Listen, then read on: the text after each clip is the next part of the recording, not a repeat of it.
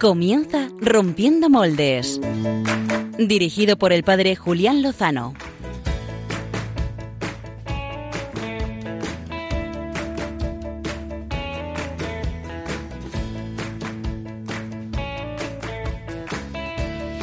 Muy buenas noches, queridos amigos. Eh, regreso, regreso después de dos programas en los que me he encontrado en el campamento de verano, una de preparación, otro de ejecución. Han sido días de muchísima gracia, han sido días de ver a Dios actuando en medio de su creación y en medio de sus pequeños. ¿eh? Hemos ido con un grupo grande de chavales. En estos momentos se encuentra el padre Pachi Bronchalo, también eh, algunos más, muchas, muchas parroquias y comunidades en actividades de verano que encomendamos especialmente en este programa. Quedaos con nosotros. Donde el corazón empezó a latir, donde el corazón espera y siempre, donde el corazón busca... Los que no nos vamos de campamento somos el equipo de Rompiendo Moldes de Emergencia, aquí presente esta noche. Muy buenas noches, Clara Fernández, Álvaro González, ¿cómo estáis? Muy buenas noches, Julián. ¿Qué tal? Buenas muy, noches. Muy bien, este, en estos momentos no nos toca, no nos toca ir de campamento. Sí lo están Pachi Bronchalo y Javier Hidalgo. Eh, Diana Gutiérrez, pues eh, haciendo, eh, pues cumpliendo el cuarto mandamiento de estar con sus padres que durante el curso no puede estar. Le mandamos un saludo muy cariñoso desde aquí y uno muy fuerte y muy entrañable a todos nuestros oyentes con los que nos alegra poder compartir los próximos 55 minutos de buena radio.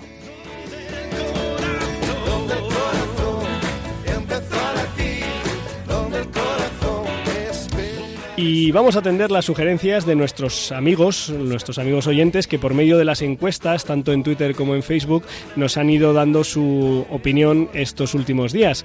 Pero también, mm, dado que somos rompiendo moldes, le vamos a dar un toque rupturista, ¿eh? como es, nos es propio. Pero Julián, ¿alguna vez hemos hecho caso a estas encuestas? Muchas veces hemos hecho caso a estas Porque encuestas. a mí me suena como un mito, ¿sabes? Pero- No, no, no, no, no lo es, no lo es, es real, es real. Atendemos, escuchamos eh, y en la medida de nuestras posibilidades eh, seguimos las indicaciones y sugerencias de nuestros queridísimos oyentes a los que nos debemos. Nos debemos a, a la Virgen y al Señor y luego a nuestros oyentes. Eh, han pedido por aclamación popular que les hablemos de buenos planes de verano que nos los va a traer... trrr, nos va a traer quién? Sorpresa. Pues, eh, Pues- so- somos tres en el estudio, yo me dedico a otras cosas, tú tienes una sección de música, Clara Fernández, ¿quién puede ser? Eh, sí, eh, os voy a hablar de planes eh, para hacer en verano, pero sin olvidar a Dios. Planes chulos de verano con Dios, muy bien. ¿Cómo pierde esto sin los timbales de Javi Hidalgo, no? Para, Eh, algo, algo, algo echamos en falta. para meter sí. aquí a Cristiano Ronaldo, los chiwis y... Efectivamente. De todos modos, aparte de Clara Fernández, eh, Álvaro González y un servidor, si se nos ocurren, podemos aportar también planes chulos e interesantes de verano. Eh, también eh, comentábamos que podíamos tratar en este espacio, pues eh, testimonios mm, tanto de campamentos como de misiones, ¿no? de todas estas actividades de la vida de la Iglesia en estos meses estivales. Mm, Nos parece que como acaba de empezar el mes de julio y la mayoría están precisamente en desarrollo, podemos dar un poquito más de tiempo y traerlos a finales de julio o a lo largo del mes de agosto. Cuando me seguro- pilla a mí fuera, ¿no, cuando, Julián? cuando esté Álvaro fuera, nos lo puede decir, como el año pasado cuando estaba en Cracovia, que nos dio un testimoniazo vía telefónica. Eh, otro de los temas propuestos era el famoso orgullo, orgullo gay, orgullo LGTBIQ y más, ¿eh? porque cada vez van añadiendo más letras. Eh, voy a confesar algo, me da bastante pereza. ¿eh? Pudiendo hablar de otros temas, ¿eh? de otros temas bonitos, de otros temas interesantes, eh, debo reconocer que me cuesta, me cuesta dedicar eh, tiempo pues a manifestaciones exhibicionistas y muchas veces pues muy empobrecedoras. Es como cuando me hablan de libros que son manifiestamente pobres literariamente y falsos de contenido, aunque sean muy famosos, que dices, oye, con todo lo bueno que hay que leer, ¿para qué dedicar tiempo a cosas que no valen la pena?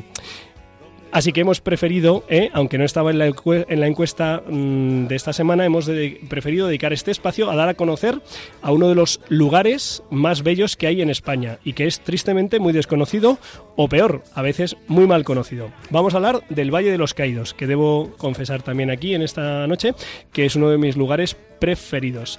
Y lo vamos a hacer con un gran conocedor de, de este espacio, con el periodista Alejandro Navajas. Esto será en unos minutos. No obstante, ¿eh? aunque he dicho que me da un poquillo de pereza, ya que nos lo han pedido bastantes oyentes, vamos a decir, o voy a decir yo, una palabrita sobre la fiestecita esta del orgullo. En primer lugar me vienen las palabras que, un joven que estuvo aquí en estos estudios hace tres años, me parece, justo en estas fechas, finales de junio, principios de julio, un joven que había pues tenido eh, actividad homosexual y que él mismo había pues reconducido un poco su camino le pregunté, oye, ¿qué, qué, es, ¿qué es el orgullo gay? Y él me dijo, es un mercado de carne. Un mercado de carne, ¿no? Él llegó a confesar aquí que había llegado a estar con 10 chicos una noche del orgullo. Bueno, pues, pues no sé si todo es eso, eh, lo que hay en la fiesta del orgullo, pero mucho sí. Y creo que no somos carne, ¿no? No somos para ser tratados como en la carne en el mercado, ¿no? Eh, también reconozco que leer algunas de las noticias que se han publicado estos últimos días en torno a esta fiesta del orgullo aquí en Madrid, por ser como un poco la más notoria, pero seguramente en otras ciudades ha sido parecido, pues las noticias que se han publicado no dejan de ser significativas. El primer fin de semana, el pasado fin de semana, hubo arrestos, peleas, intoxicaciones etílicas. La policía, según testimoniaban, no daba abasto. También es bastante significativo del tono del sentido, del significado y del modo de vivir esta fiesta. Otras noticias, en este caso denunciadas por el portal Religión en Libertad, eh, pues han puesto al descubierto las mentiras de los números del orgullo. No, no hay dos millones de personas, no los hubo el año pasado, tampoco las hay este. Eh, digámoslo con claridad, eh, hagamos un poquito de números y démonos cuenta de que tiene una magnitud muy inferior a lo que nos quieren hacer creer.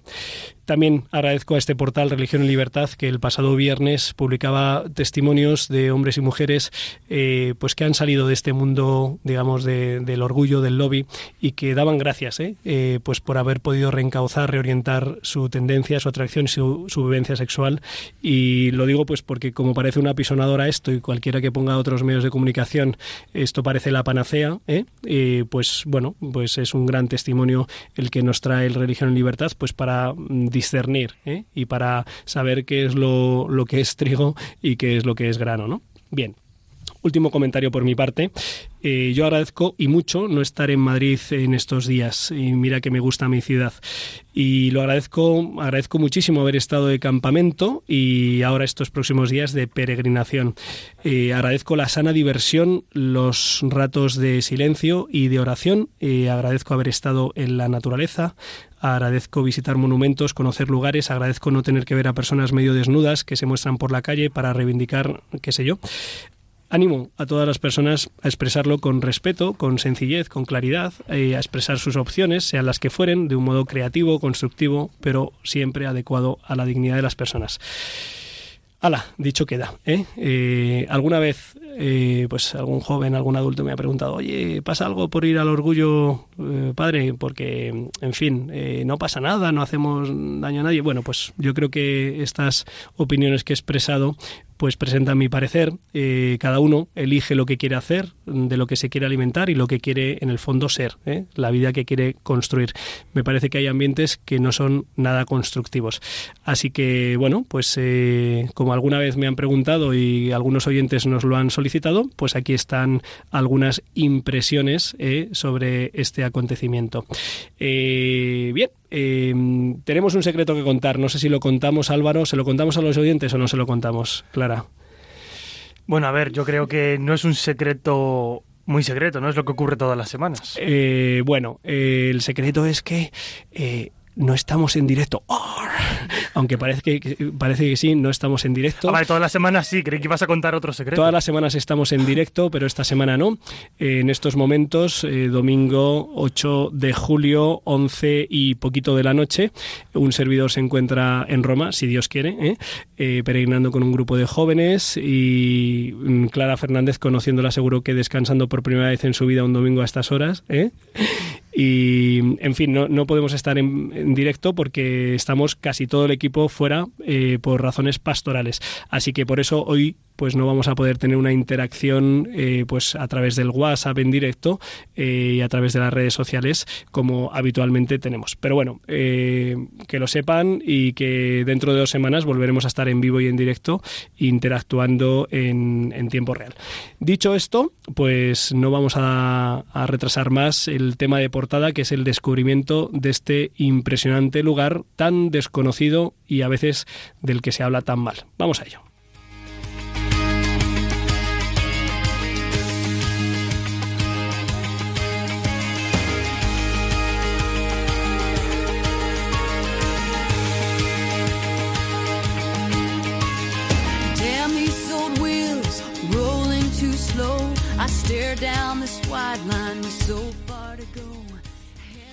Queremos conocer un poco cómo es el lugar que aparentemente es necesario cambiar para que todo mejore en España. Lo vamos a hacer con un gran conocedor de este impresionante paraje natural y sobrenatural. Se trata de Alejandro Miguel Navajas. Alex Navajas, eh, periodista, licenciado por la Universidad Complutense de Madrid, técnico de comunicación integral por la Universidad Francisco Vitoria, profesor y subdirector de colegios durante más de un lustro, gerente de Radio María por un trienio y actualmente se dedica a gestionar importantes alojamientos en España. Eh, es habitual de las tertulias de, algunos espacios de televisión, así como de los vídeos en La Contra, un medio de comunicación alternativo que lucha contra el pensamiento único en nuestra sociedad. Eh, muy buenas noches, Alex, y gracias por atender la llamada de Radio María. ¿Qué tal, Julián? Muy buenas noches. Pues eh, aquí estamos intentando pues dar a conocer eh, uno de los parajes más impresionantes de nuestra geografía, pero también uno de los más desconocidos. Eh, seguro que también tú tienes esa impresión. Eh, Sí, sí, sí, sí. Sí, sí, totalmente, no. Creo que lo has definido muy bien. Fíjate, hace un par de días estuve con, con un par de sacerdotes de Guipúzcoa y otro de Palencia que vinieron aquí a ver el Valle de los Caídos. No, no lo conocían, no habían estado nunca y estaban con la boca abierta, estaban absolutamente asombrados, ¿no? También eh, me parece muy interesante siempre que viene gente extranjera que no viene con prejuicios ni a favor Sí. ni en contra, ni saben a lo mejor grandes cosas de la política española, ni de Franco, ni de, ni de nada, eh, con lo cual vienen vírgenes en ese sentido, sin ningún prejuicio, y se quedan absolutamente asombrados eh, viendo el Valle de los Caídos. Te hablo de turistas americanos, alemanes, italianos, coreanos, japoneses, de pues de todo el mundo, ¿no? Entonces, a mí me parece muy interesante hablar con ellos simplemente para preguntarles, ¿no? Decir, bueno, oye, esto objetivamente, ¿qué os parece? A nivel Sí. puramente arquitectónico, histórico, y están todos absolutamente asombrados de la belleza y de, de este sitio, ¿no? No es para menos. Eh, Alex, imaginemos que nuestros oyentes eh, no conocen nada del Valle de los Caídos, que no han visitado nunca, como por ejemplo tenemos aquí, según me hacen gestos, mm, los dos miembros del equipo aquí presentes, Clara Fernández y Álvaro González, lo cual tendremos que remediarlo pronto. sin Eh, duda, sin duda. Eh, comencemos por hacer una descripción, si te parece, física e histórica, Sí. que es donde se encuentra cuando surge este impresionante monumento. Bueno, pues todos sabemos que eh, en España tuvimos la desgracia de vivir una guerra civil del año 1936 a 1939, una guerra absolutamente devastadora. Eh, y bueno, pues ya desde el año 38, año 39, poco antes de acabar la guerra civil, el general Franco eh, tuvo la idea de crear un monumento para todos los caídos de esa guerra civil fratricida y absolutamente terrible, ¿no? Entonces, bueno, la idea fue cogiendo forma a partir del año 40, cuando empieza, bueno, se selecciona lo que es un risco que está aquí en la Sierra de Madrid, en la Sierra de Guadarrama, escasamente 35 o 40 minutos de- del centro de la ciudad, y, bueno, pues se elige un risco y lo que se hace es seorada una basílica que podría haber sido la basílica más grande del mundo, más, ya sabemos que la más grande del mundo es la de San Pedro del Vaticano, esta de la Basílica del Valle de los Caídos podría haber sido más larga, lo que pasa es que digamos que a mitad de basílica está cortada por unos escalones y oficialmente la basílica comienza a partir de los escalones, pero antes de eso ya hay eh, cerca de 100 metros más de, túnel horadado en la, en la roca, ¿no? Eh, sobre este, esta basílica, justo encima del altar, eh, pero 150 metros más arriba, se encuentra la cruz monumental del Valle de los Caídos, que se ve perfectamente desde Madrid y se ve a un, radio de 60 kilómetros en días claros. La cruz, lo interesante que tiene es que es la cruz más grande del mundo. O sea, tenemos eh, desde el punto de vista turístico, artístico, arquitectónico, cultural, histórico, un monumento que, insisto, al margen de política, porque aquí no hay que entrar en política, estamos hablando ahora mismo de un monumento, es un monumento absolutamente único. Me decía también hace poco una turista española que vino y que ella misma me confesó que una señora ya, pues a lo mejor de 50 y pico, 60 años, que ella había viajado por toda Europa, pero que no había querido nunca pisar el Valle de los Caídos por un tema meramente ideológico, ¿no? Pero su hijo, después de insistirle mucho, la trajo al valle. Y entonces estaba absolutamente fascinada. Esto te hablo de hace tres o cuatro días. Estaba absolu- absolutamente fascinada. Y me dijo una frase que se me quedó muy grabada. Me dijo, mira, Alex, eh, yo he viajado durante mucho tiempo y he vivido en varios países de Europa. Y te tengo que decir que esto que estoy viendo en los Caídos no lo he visto en ningún país de Europa. De nuevo, me pareció pues muy sincero por su parte y muy objetivo, en el sentido que era una persona que no quería venir al valle, que tenía una serie de prejuicios ideológicos, que vino y aún así pues impactó. ¿no? Entonces, como decía, la, la- la cruz es la más grande del mundo. Hay gente que me pregunta, bueno, ¿y el Cristo del Corcovado de Río de Janeiro? ¿no? Que yo creo que todos tenemos en, en mente la Sí. imagen del Cristo del Corcovado, ¿no? Bueno, el Cristo, eh, la Cruz del Valle es cinco veces más grande que el Cristo del Corcovado en Brasil, en Río de Janeiro. Eh, el Cristo del Corcovado en Río de Janeiro es un polo de atracción mundial de turismo, la gente se hace fotos y la gente se queda impresionada. Bueno, pues vuel- vuelvo a decir que la Cruz del Valle de los Caídos es cinco veces el tamaño del Cristo del Corcovado, ¿no? Luego, como curiosidades, pues la cruz por dentro está hueca, eh, o sea, no se puede visitar por dentro, pues simplemente para labores de mantenimiento, pero tiene un pequeño ascensor que llega hasta los brazos. Los brazos son 24 metros en cada sentido de hormigón, granito y hierro suspendidos en el aire. O sea, estamos hablando de toneladas de material, 24 metros de longitud de brazo, de hormigón, piedra y hierro suspendidos en el aire, ¿no? Y bajo la cruz están los cuatro evangelistas, cuatro figuras de los cuatro evangelistas colosales de tamaño, Sí. con sus cuatro símbolos característicos. Y lo interesante, y para darnos cuenta pues de la colosalidad y las dimensiones de este monumento, eh, nosotros le llegamos a la altura del tobillo al evangelista. Literalmente, O sea, que ¿no? idea.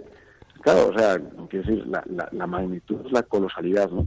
Entonces, es un monumento, insisto, yo siempre digo, ¿no? Y hay que hablar muy claro, no hace falta ser ni franquista ni antifranquista para apreciar el Valle de los Caídos. Es como, eh, oye, no hace falta ser católico, ateo o budista para visitar San Pedro del Vaticano en Roma. Pues tú vas a ver San Pedro del Vaticano en Roma, bueno, pues porque es un- una joya, es una obra de arte, es una obra cumbre de la arquitectura universal. Bueno, oiga, es que yo soy budista. Bueno, pues, pues muy bien, pues igual que para ir a un templo budista, pues no hace falta ser, ser budista. Y tenemos muchos compatriotas ¿no? que últimamente en los últimos años pues viajan a Tailandia y a, Vietnam y a países así exóticos y les haciendo esas fotos en, en- en templos budistas. Pues, pues evidentemente pues van a un templo budista y no son budistas, no pasa nada. Pues tú aquí vienes a Valle de los Caídos, pues no eres ni franquista ni antifranquista. Aparte que yo personalmente creo que eso es una dicotomía ya superada. O sea, yo creo que los ciudadanos normales no nos consideramos ni una cosa ni la otra. Es como, ¿y ¿usted es partidario de Alfonso XII o está en contra? Pues, pues mire, es que yo no necesito Ya pasó, ¿no? nada a favor o en contra, ¿no? Quien, Entonces, yo creo, insisto, que, que el valle hay que verlo desde el punto de vista arquitectónico, histórico, es una joya arquitectónica y así es como hay que apreciarlo. Quien suba por- desde Madrid hacia, hacia el Escorial, eh, a cuyo municipio pertenece eh, este, este enclave, eh, pues a la altura fundamentalmente de, de Villalba, eh, ya con más claridad, un poquito antes, pues observará una especie, pues como si fuera un, un anfiteatro formado por las, por las montañas, en el centro del cual pues está este risco del que hablaba Alex Navajas, encima del cual se, se edificó esta monumental cruz, la, la cruz más grande del mundo. Eh, este, este monumento, como decías, eh, fue levantado para acoger los restos de, de los caídos en, en la guerra civil y de ambos bandos y hasta, bandos, hasta donde yo conozco eh, en, o sea, sin distinción, es decir, no es que estén en un lugar privilegiado los del bando vencedor y en el otro lado los del bando perdedor, sino que están caídos de ambos bandos en, en dos criptas, ¿verdad?, que hay en, la basílica. Eh, ¿Qué es lo que se hace en este lugar donde hay una comunidad religiosa, una comunidad benedictina? ¿Qué es lo que se hace para, mm, para pedir eh, diariamente por, por estos caídos? Bueno, ese es el, el objetivo del Valle, ¿verdad? O sea, yo creo que eh, muchas de las personas que nos estén oyendo eh, pues quizá tengan una cierta incertidumbre, porque uno escucha los medios de comunicación habituales y bueno, pues dicen cosas tremendas sobre el Valle de los Caídos, ¿no? Yo creo que el Valle de los Caídos eh, muchas veces dicen, es que tendría que ser un lugar de reconciliación, como si es que es- es- eso es lo que es, precisamente el Valle de los Caídos se construye como un lugar de paz, de reconciliación, después de, como digo, una guerra civil espantosa donde se cometieron atrocidades en todos los bandos y en todos los sitios. La idea fundacional del Valle de los Caídos es erigir un monumento, un cementerio donde enterrar dignamente a los caídos de ambos bandos bajo una cruz, que es el símbolo de la paz para los cristianos, y donde efectivamente una comunidad religiosa, se estuvo pensando en varias, en dominicos, en agustinos, finalmente fueron los benedictinos, vino una, una comunidad de, que salió de Santo Domingo de Silos en el año 58 y vino al Valle de los Caídos, ¿no? Y entonces están aquí desde entonces. ¿A qué se dedican los monjes? Bueno, pues los que hemos tenido la oportunidad de hablar con ellos, pues es gente sencilla, gente al margen de toda política, de toda polémica, huyen de los focos y huyen de las cámaras. Ellos lo que quieren es pues lo que han hecho en su vida, que es consagrarse a Dios, vivir para Él y rezar. Y entonces su cometido es rezar todos los días por los caídos de ambos bandos en la guerra civil, por la paz, la reconciliación y la unidad de España. Esa es su vocación y ese es su cometido. Todo lo demás, eh, yo creo que está de más, ¿no? Eh. Y como digo, pues se dicen barbaridades sobre el Valle de los Caídos. Yo hay cosas que leo que realmente pues eh, son muy escandalosas, pero que, son tremendamente falsas, ¿no? Alex, y la hablando- pena es que hay mucha gente, hay mucha gente que se las cree. Sí. Y yo me encuentro que mucha gente cuando viene al Valle de los Caídos, eh, pues se queda absolutamente sorprendida, como hemos dicho, de la belleza, del sitio, de la paz. Mucha gente me dice, pero es que aquí hay una paz muy especial, todo rodeado de bosques, ¿no?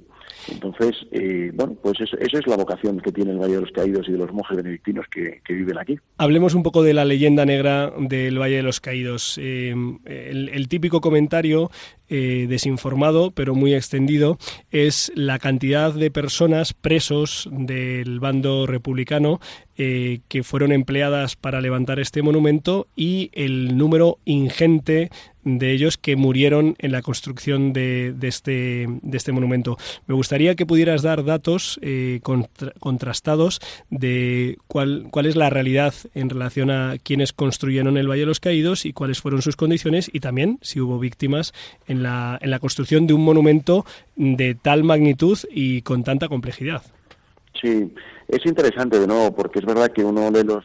eh, o sea, yo he llegado a, leer que el Valle de los Caídos era como el Auschwitz español, y bueno, una serie de, de barbaridades comparar el Valle de los Caídos con, con un campo de concentración nazi donde había cámaras de gas y donde murieron decenas de miles o quizás cientos de miles de judíos, que es, que es una cosa que no tiene absolutamente ni pies ni cabeza. El Valle de los Caídos no fue nada de eso en absoluto.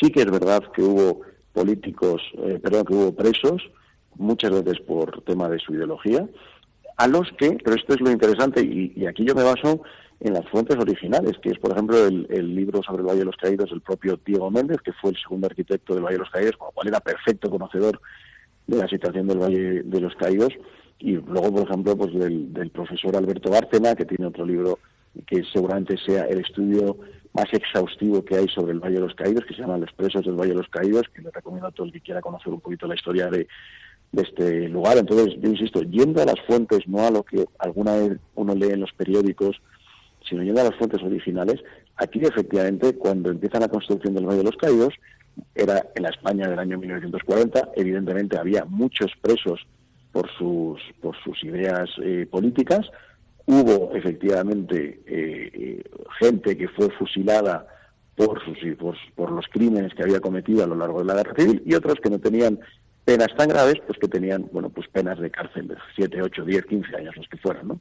Entonces, a estas personas hubo un- una, una comisión, un comité de redención de penas, donde se les ofrecía que por trabajar en el Valle de los Caídos, y no solo en el Valle de los Caídos, hubo otras obras, como por ejemplo las conocidas o las famosas presas que levantó Franco a lo largo de, de- los años, de- del año 39 al año 75, que fueron levantadas por presos, que estaban presos, como digo, por su ideología, por lo que hubieran cometido desmanes a lo largo de la guerra civil, y se les ofrecía una redención de penas, que llegó a ser en el caso de los Caídos de un día trabajado, seis días menos de pena. Las condiciones eran buenas. También dicen allí, eh, yo he leído que trabajaban que era un régimen de, de semi-esclavitud. Y es- No es verdad. Es que además no hay más que buscar testimonios. Yo no me encuentro testimonios de gente diciendo que trabajaban como, como esclavos. Y es que no lo hay. O sea, yo de verdad he hecho una pequeña investigación para tratar de localizar estos supuestos esclavos. Porque, por ejemplo, pues eso, volviendo al tema de Auschwitz, pues tenemos miles de testimonios de los que sobrevivieron los pobres de las condiciones es- espantosas de Auschwitz. Uno, eh, yo he buscado testimonios parecidos de los que han trabajado en el de los Caídos y es que uno no, sencillamente no los encuentra, no los hay. Entonces, como digo, trabajaron en unas condiciones dignas, estaban dados de alta en la seguridad social. Esto lo demuestra el profesor Bárcena, como digo, con multitud de documentos, con testimonios de la época. Y luego estaban dados, como digo, de alta en la seguridad social, tenían un salario parejo al que cobraba un obrero en su época. Algunos de los presos, incluso después de un tiempo, podían traer a sus familias para vivir con ellos. Y luego es interesante, eh, y esto es la prueba, a mí me parece que más irrefutable de que esto es así, de que había presos que estaban aquí trabajando, que una vez que habían redimido su pena, después de uno, dos, tres años de trabajo, pedían incorporarse ya como obreros libres al trabajo en el Valle de los Caídos. Y esto ocurrió en muchos casos. Con lo cual, hombre, las, las condiciones de trabajo no serían tan espantosas cuando querían continuar, porque veían que tenían allí un trabajo, estaban a gusto, bueno, y, continuaron. Es muy curioso, por ejemplo, hay un caso conocido que está por ahí la historia en Internet para que la quiera buscar, que es el del Matacuras. Matacuras, eh, pues era un hombre que iba por aquí presumiendo de que durante la guerra civil había matado a seis curas. Y bueno, pues de ahí le, veía- de, de ahí le venía evidentemente el sobrenombre. Cuando terminó de trabajar aquí, él eh, pidió trabajo a los monjes benedictinos. Eh, y los monjes benedictinos le dieron trabajo como portero de la, eh, de la abadía. Y aquí estuvo el Matacuras trabajando como portero de la abadía del Valle de los Caídos durante muchos años hasta que murió. Y de hecho hay todavía monjes de aquí de, la- del Valle de los Caídos que conocieron al Matacuras. Se hablan muy bien de él, decían que era un hombre así como muy huraño, pero bueno, pues que era un buen hombre y, y estuvo trabajando aquí. Entonces, eh, es mentira todo eso, ¿no? Sobre el tema de los muertos, yo he llegado a leer miles de muertos, ¿no? Y cuando pregunto, bueno, ¿pero de dónde saca usted la fuente? Pues no te saben decir, ¿no? Y entonces están con la cantinela de miles de muertos, porque claro, ¿sabes lo que ocurre, Julián? Que la historia del Valle de los Caídos no es tan truculenta como algunos querrían que fuera. O sea, algunos parece que casi desean que el, bar- el Valle de los Caídos hubiese sido un campo de exterminio, un campo nazi, para poder justificar su odio. Pero la realidad es que no fue así. Y entonces necesitan exagerar y hablan de miles de muertos. Las cifras oficiales hablan de 14 fallecidos a lo largo de 18 años de trabajo. Es muy interesante ver que, por ejemplo, ahora que se está preparando el Mundial de Qatar, no me acuerdo de qué año, llevan ya no sé cuántas decenas o cientos de muertos por las obras de trabajo en Qatar por golpes de calor y, bueno, pues por accidentes laborales. Bueno, los 18 años de construcción del Valle de los Caídos hubo 14 muertos. Hombre, ojalá no hubiera habido ninguno, pero quiero decir que eh, 14 muertos en una obra de esta magnitud no es una cifra alta comparado, como digo, con otras obras como- la del Mundial de Qatar, que lleva decenas de muertos. ¿no? Entonces, pues eso es desmontar la, eh, leyenda negra de- del Valle. Y Yo, insisto, eh, hay que ir a las fuentes. Aquí no es que que creerse cualquier cosa. El que ha ido a las fuentes es el doctor o el profesor Alberto Bárcena, que tiene su libro publicado Los presos del Valle de los Caídos, y ahí explica absolutamente y documentalmente explica todo. Con lo cual, yo creo que hay que ir a las fuentes y ahí están. Alex, eh, creo que has tenido la oportunidad de intentar desmontar esta leyenda negra incluso con el portavoz de ERC en el Congreso, con el señor Rufián, eh, al que te encontraste precisamente ahí en el Valle de los Caídos. Cuéntanos cómo fue ese encuentro. Bueno, además ese encuentro está por ahí escrito también, está en internet. Si uno pone Rufián, Valle de los Caídos, Alex Navajas o con algo así, pues le aparecerá el artículo que escribí. Bueno, fue simplemente estando un día en la, en la hospedería del Valle de los Caídos, que la hospedería de Santa Cruz, que también pues recomiendo a todo el que venga a visitar el Valle de los Caídos que no se quede solo en la basílica, sino que vaya a la hospedería. La hospedería exactamente, bueno, pues funciona como un hotel, es una hospedería monástica, pero puede venir cualquier persona que busca pues desconectar o pasar unas vacaciones, es una hospedería muy grande, 120 habitaciones, tiene restaurante, viene muchísima gente los fines de semana. Un sitio mara- maravilloso. Tú lo conoces bien, Sí. eh, tú lo conoces bien, eh, doy fe y, y es un lugar pues de muchísima paz, ¿no? Entonces, estaba yo precisamente en la hospedería y, salí de la hospedería un día y me encontré con Gabriel Rufián, conocido por todos como diputado de Esquerra Republicana de Cataluña en el Congreso de los Diputados de España. Y entonces, bueno, pues este señor había dicho públicamente en alguna ocasión que había que dinamitar el valle. O sea, no, simplemente cambiarle el significado, no, no, dinamitar literalmente el valle. Entonces le estaban realizando una entrevista de televisión, eh, pues con la cruz de fondo. Entonces yo me quedé un poco sorprendido, eh, evidentemente, de, de ver a Gabriel Rufián. Luego me enteré que era la primera vez que venía al Valle de los Caídos, pero él ya previamente había soltado eso de que había que dinamitar el valle, o sea, había que din- dinamitar un sitio que él no conocía y, y, sin embargo pues él con su desparpajo habitual o con su insolencia habitual pues dijo eso ¿no? entonces esperé a que se acabara la a que se acabara la, La entrevista. la entrevista y me acerqué a, a Gabriel Rufián y le dije hola Gabriel mira soy Alex Navajas es que estoy aquí en esta hospedería de la Santa Cruz que tú quieres dinamitar y quería saludarte entonces se quedó así un poco fuera de juego y me dijo, bueno, sí, es que esto es un monumento fascista y, como todos los fascistas, y entonces ya empecé, y los que defendéis este monumento sois fascistas, ¿no? Eh, hay gente para, para quien la humanidad se divide en fascistas antifascistas, no, no, hay, no hay más, ¿no? Es su estrecho espectro y entonces pues ahí entramos todos. Entonces, si no eres antifascista, necesariamente eres fascista. Bueno, evidentemente es una estrechez de miras y es una estupidez. Pero bueno, eh, yo le dije, bueno, y los que quieren destruir este lugar y dina- dinamitarlo son talibanes. Porque los talibanes son los que se dedican a destruir el arte. Lo hemos visto en Siria, lo hemos visto en Palmira, lo hemos visto en tantos países árabes donde el ISIS, cuando ha llegado a un monumento, lo ha literalmente dinamitado. Oye, no está mal, no está mal la contestación, no está mal. ¿Qué te dijo? bueno, es que era, ¿verdad? Digo, oye, ¿tú quieres dinamitar una cruz? Bueno, pues, eh, oye, eso es lo que hacen los talibanes, con lo cual yo te asocio con los talibanes. Tú a la gente que apreciamos el valle nos llamas fascistas, pues porque porque tu estrechez de miras es así, bueno, pues yo te llamo talibán, porque porque los talibanes son los que van destruyendo el arte, ¿no? Y entonces, bueno, pues tuvimos ahí un rifirrafe, pero correcto, ¿eh? O sea, no, no, no, normal, simplemente hablando. Entonces él me Ujú. empezó a hablar, pues, de los 2.000 muertos, de los 20.000 eh, los 20.000 supuestos eh, presos que estuvieron Esclavos, aquí, las condiciones inhumanas. Entonces yo le empecé a rebatir, a rebatir con argumentos del profesor Bárcena. Dije, mira, es que estás inventando datos que se dicen por ahí, pero que no tienen ninguna base documental. Es que no está en ningún lado. Y entonces me dijo que no, que eso era así. Yo le hablé de que, de que había, había habido 14 muertos y que se calcula que hubo entre 1.800 2.000 presos a lo largo de siete años de, de construcción del valle. Y de hecho no estuvieron los 18 años de construcción del valle sencillamente porque redimieron penas. Los que más estuvieron estuvieron siete años, redimieron penas y ya fueron liberados. Y entonces, bueno, al final lo que hice fue entrar en la recepción de la hospedería de la Santa Cruz, cogí un libro de Alberto Bárcena, se lo entregué en mano y dije, mira, Gabriel, si realmente te interesa conocer la historia de este sitio, léete este libro, ¿no? Entonces lo miró y dijo, pero este eh, este historiador es un historiador fascista. no, de nuevo su dicotomía. Bueno, ¿no? lo, Que- lo intentaste. Todo es blanco-negro, o sea, no hay, no, no hay, no hay nada. Digo, No hay ¿no? matices. Este fascista, digo, léetelo, este es un historiador que ha hecho un estudio, el estudio más serio sobre el Valle de los Caídos, y aquí tienes toda la información.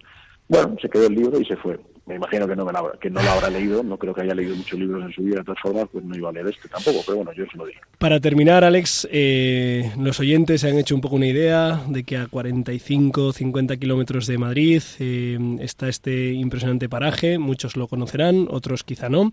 eh, que hay una basílica eh, excavada en la roca, una obra de ingeniería impresionante con una longitud que también es muy llamativa, con un Cristo en el altar mayor pues muy poderoso, las capillas laterales donde están pues los, los fallecidos, los caídos en la guerra civil, por los que se pide diariamente la, la, comunidad benedictina que oficia la Eucaristía todos los días a las 11 de la mañana, con la escolanía de los niños en fechas especiales y los domingos, la la hospedería eh, que está detrás de- del monumento, la impresionante cruz.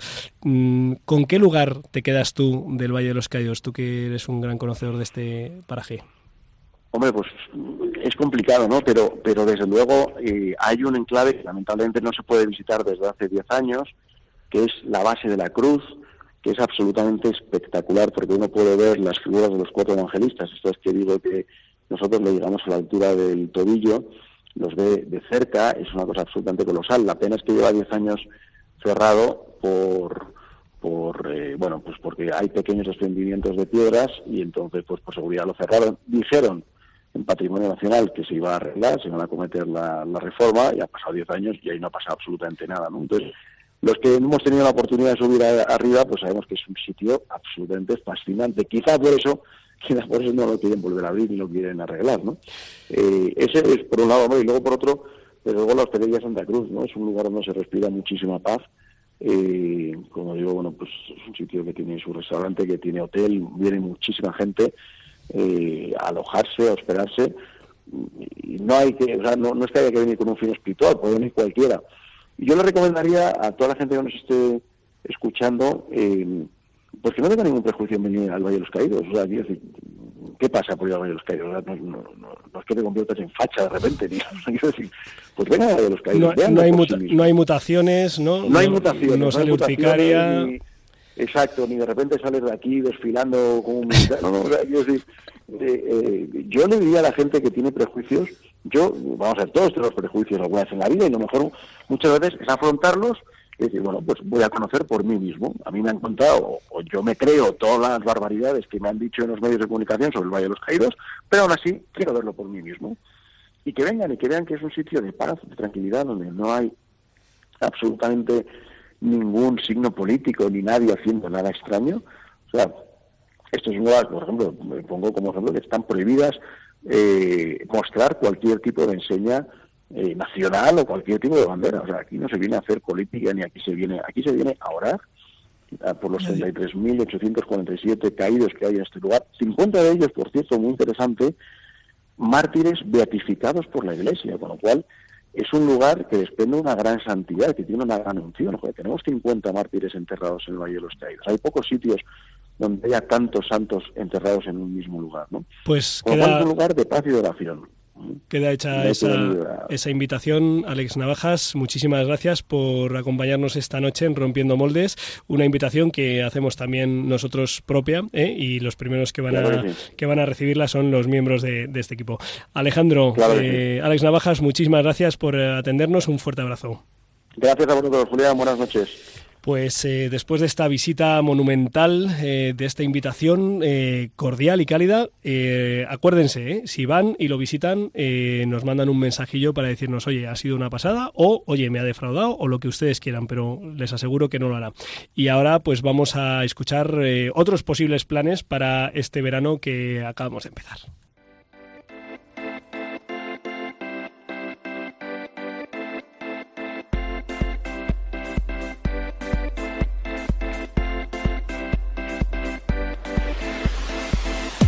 El Plan B con Clara Fernández.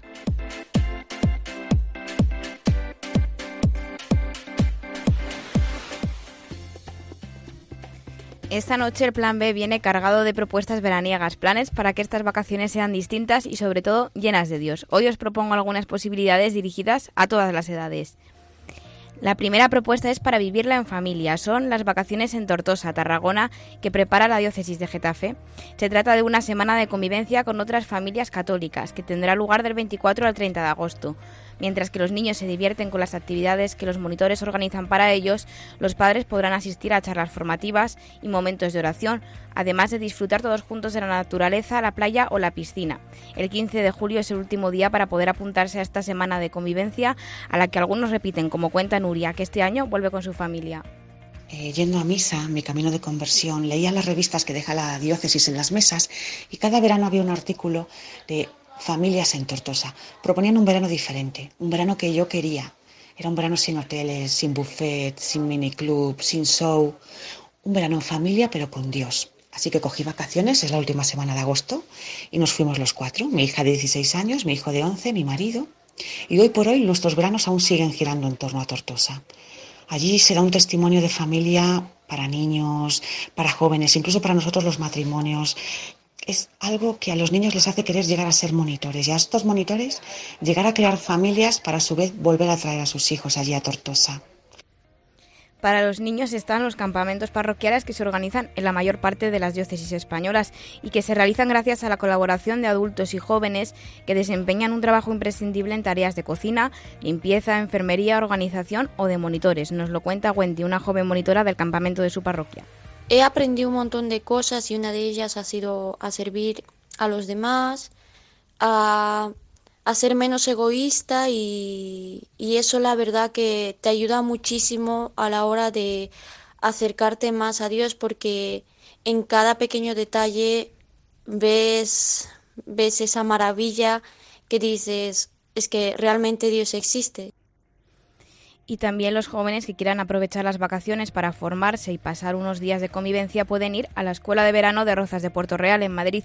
Lo prepara la Delegación de Juventud de la Diócesis de Getafe y este año será del 4 al 12 de agosto. Además tendrá un itinerario de formación muy interesante. En la web de Juventud de juventudgetafe.es de con letra vienen todos los detalles. Los jóvenes que lo han vivido dicen que merece la pena, como Rocío, que fue una de los 30 jóvenes que estuvieron en la Escuela de Rozas el verano pasado. Me apunté a este plan porque durante el curso me estuvieron insistiendo para que fuera, y como tampoco tenía mucho que hacer en verano, pues me apunté. Escuela en verano no suena muy bien, pero me sorprendió muchísimo. Escogí el curso de Teología del Cuerpo según San Juan Pablo II, y me gustó mucho porque me dio otro punto de vista para entender el amor.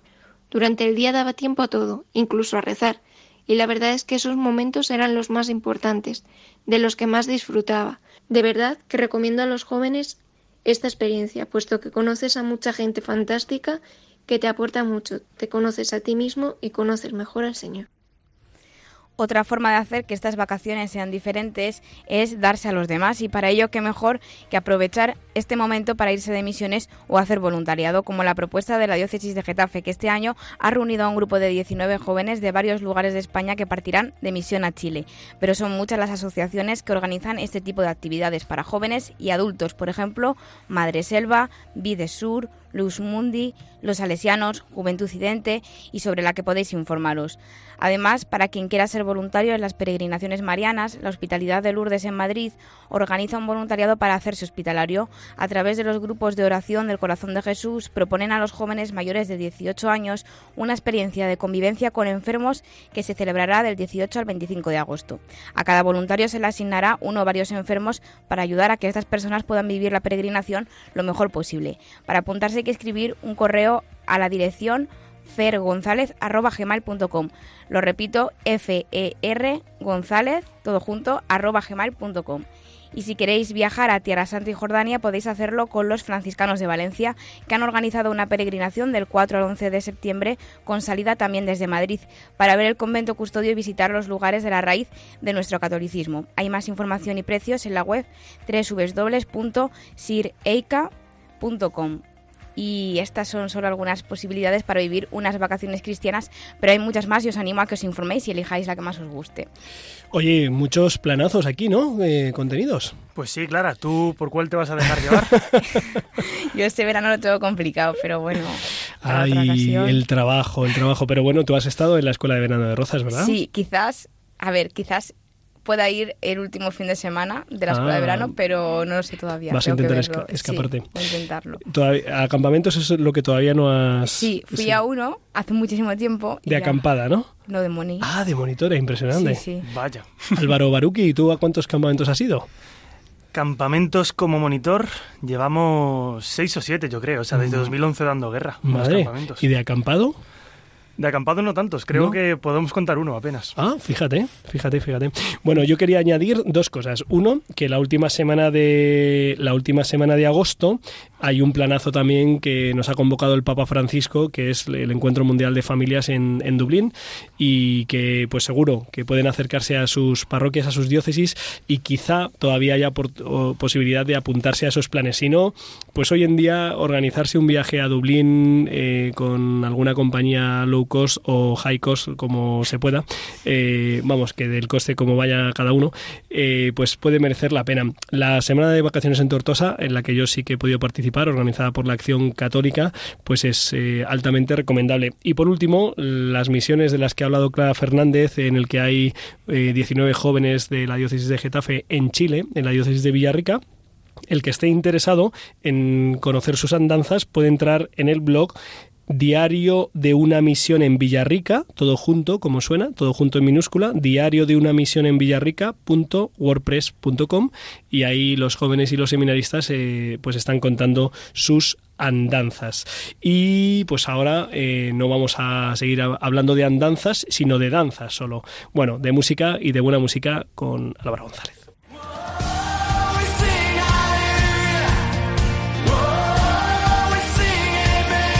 Biorritmos con Josué Villalón y Álvaro González.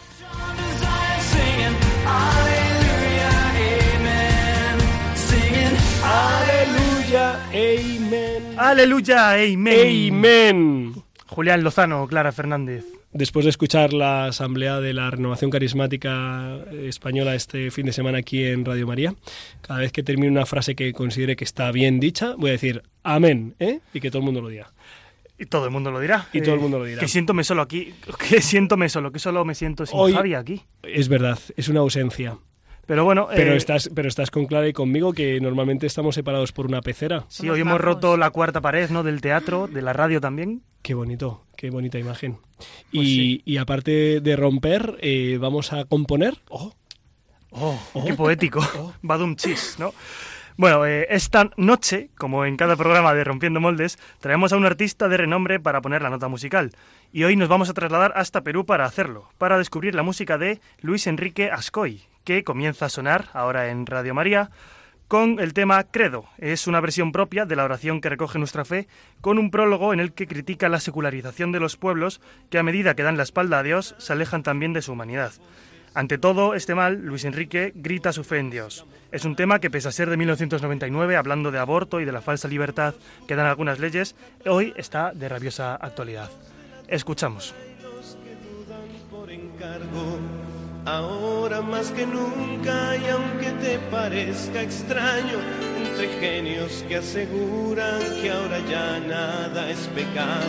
Los óleos contra natura y el abuso de lo abstracto, y en el ecran se estimula que todos seamos villanos. Ahora más que nunca y para decepción de varios, entre niños que pululan y fetos asesinados, entre algunos que disfrutan de las leyes del mercado. Mientras mi pueblo deambula sin comida y sin trabajo, ahora más que nunca y con los dientes apretados, entre horóscopos y brujas y un racismo solapado, entre Anás, Caifás y Judas, entre Herodes y Pilato. Y esa deuda que estrangula a todos mis pueblos hermanos, ahora más que nunca. Quiero que quede claro, respetando posturas,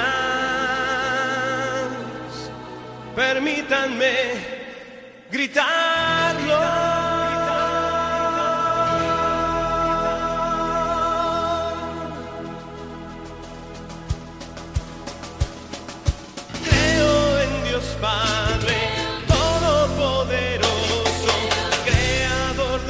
Cielo y de la tierra.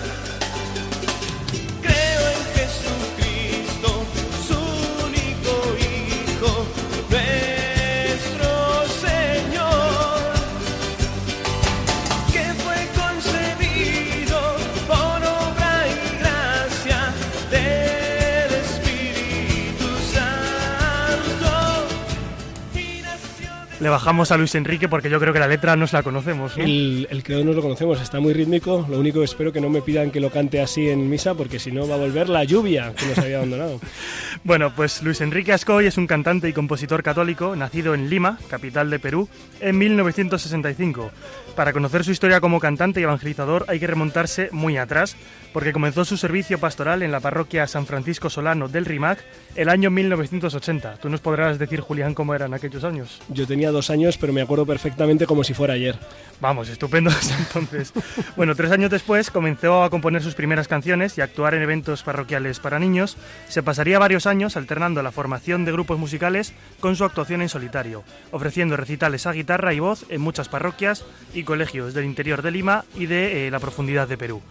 Eh, él participó en varios proyectos de evangelización a través de la música y en la década de los 90 Luis Enrique dio un salto más allá y profesionalizó su música, que pasando a dedicarse exclusivamente a ella. La siguiente canción de esta noche va dedicada a todos los sacerdotes, así que Julián te incluye. Muchas gracias. Y también a Pachi Bronchalo, que no está aquí, pero os Desde incluye aquí- a todos los sacerdotes. Desde aquí se la mandamos. Eh, se titula Sonríanos, Padre, sonría. Que no es que a vosotros os falte sonreír porque lo hacéis muy bien, pero la canción es una invitación a la alegría de todos los sacerdotes en su ministerio. Lo hace con mucho ritmo y entusiasmo para que afronten con la alegría del Señor todas las dificultades que se encuentran en su día a día.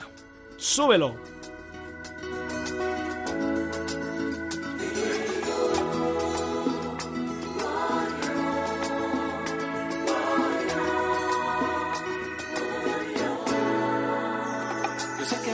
Es muy dura su rutina y que la vida consagrada es cosa seria y no de risa.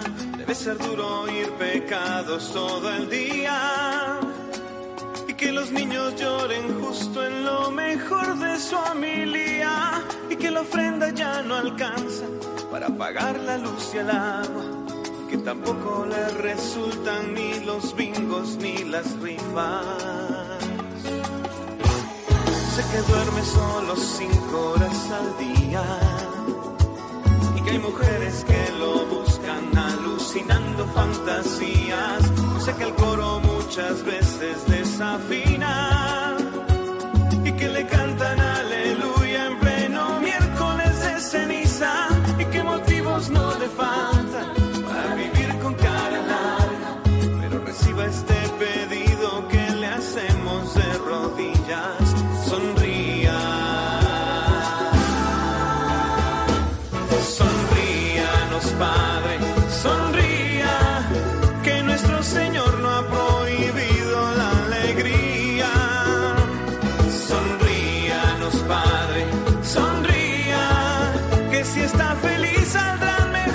mejor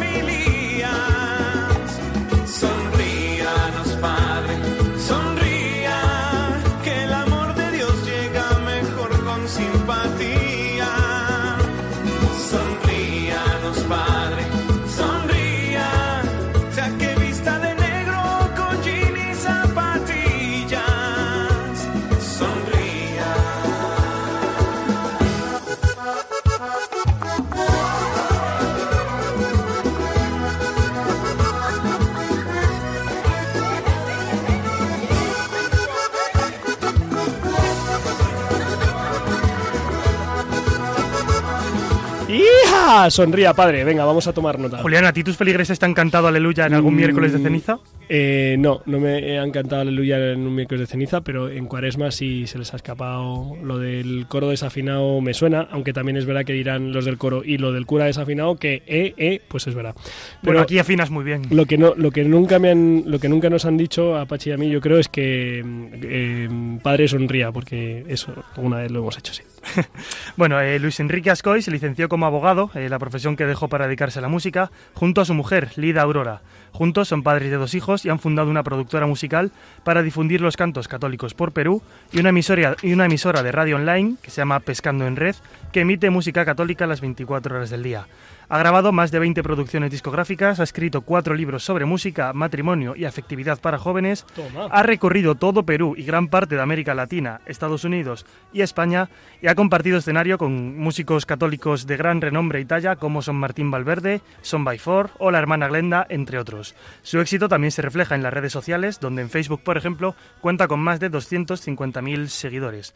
Y el último tema de esta noche es una de las últimas canciones de Luis Enrique, llamada Madre, que, pese a lo que podéis imaginar a lo primero que suena, no va dedicado a la Virgen María, sino a su propia madre. Es una canción preciosa para pedirle perdón por sus errores y agradecer todo lo que ha hecho por él.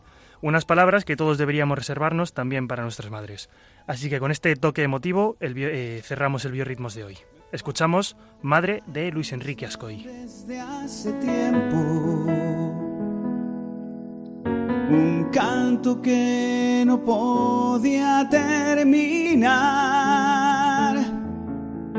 Y es que siempre cuesta decir lo siento al ser querido que hiciste llorar.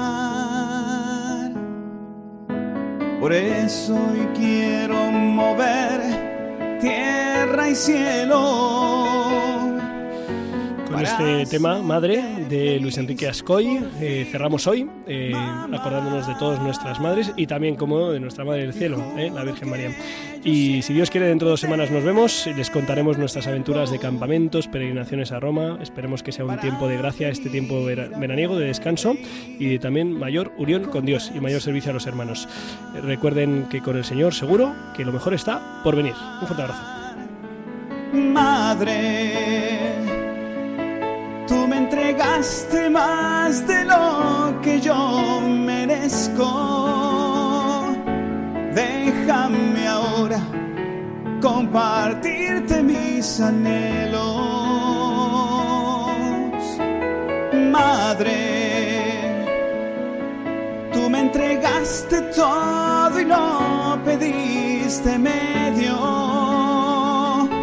Déjame ahora repetirte que te quiero.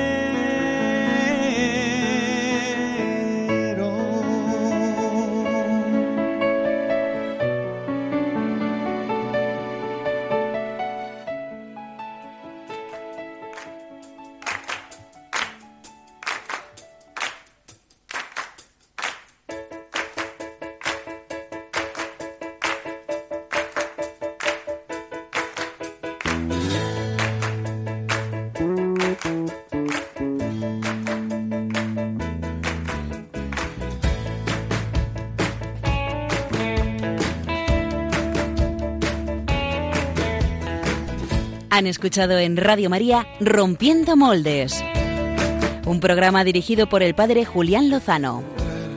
Donde estén tus sueños, donde tus anhelos se ponen al sol.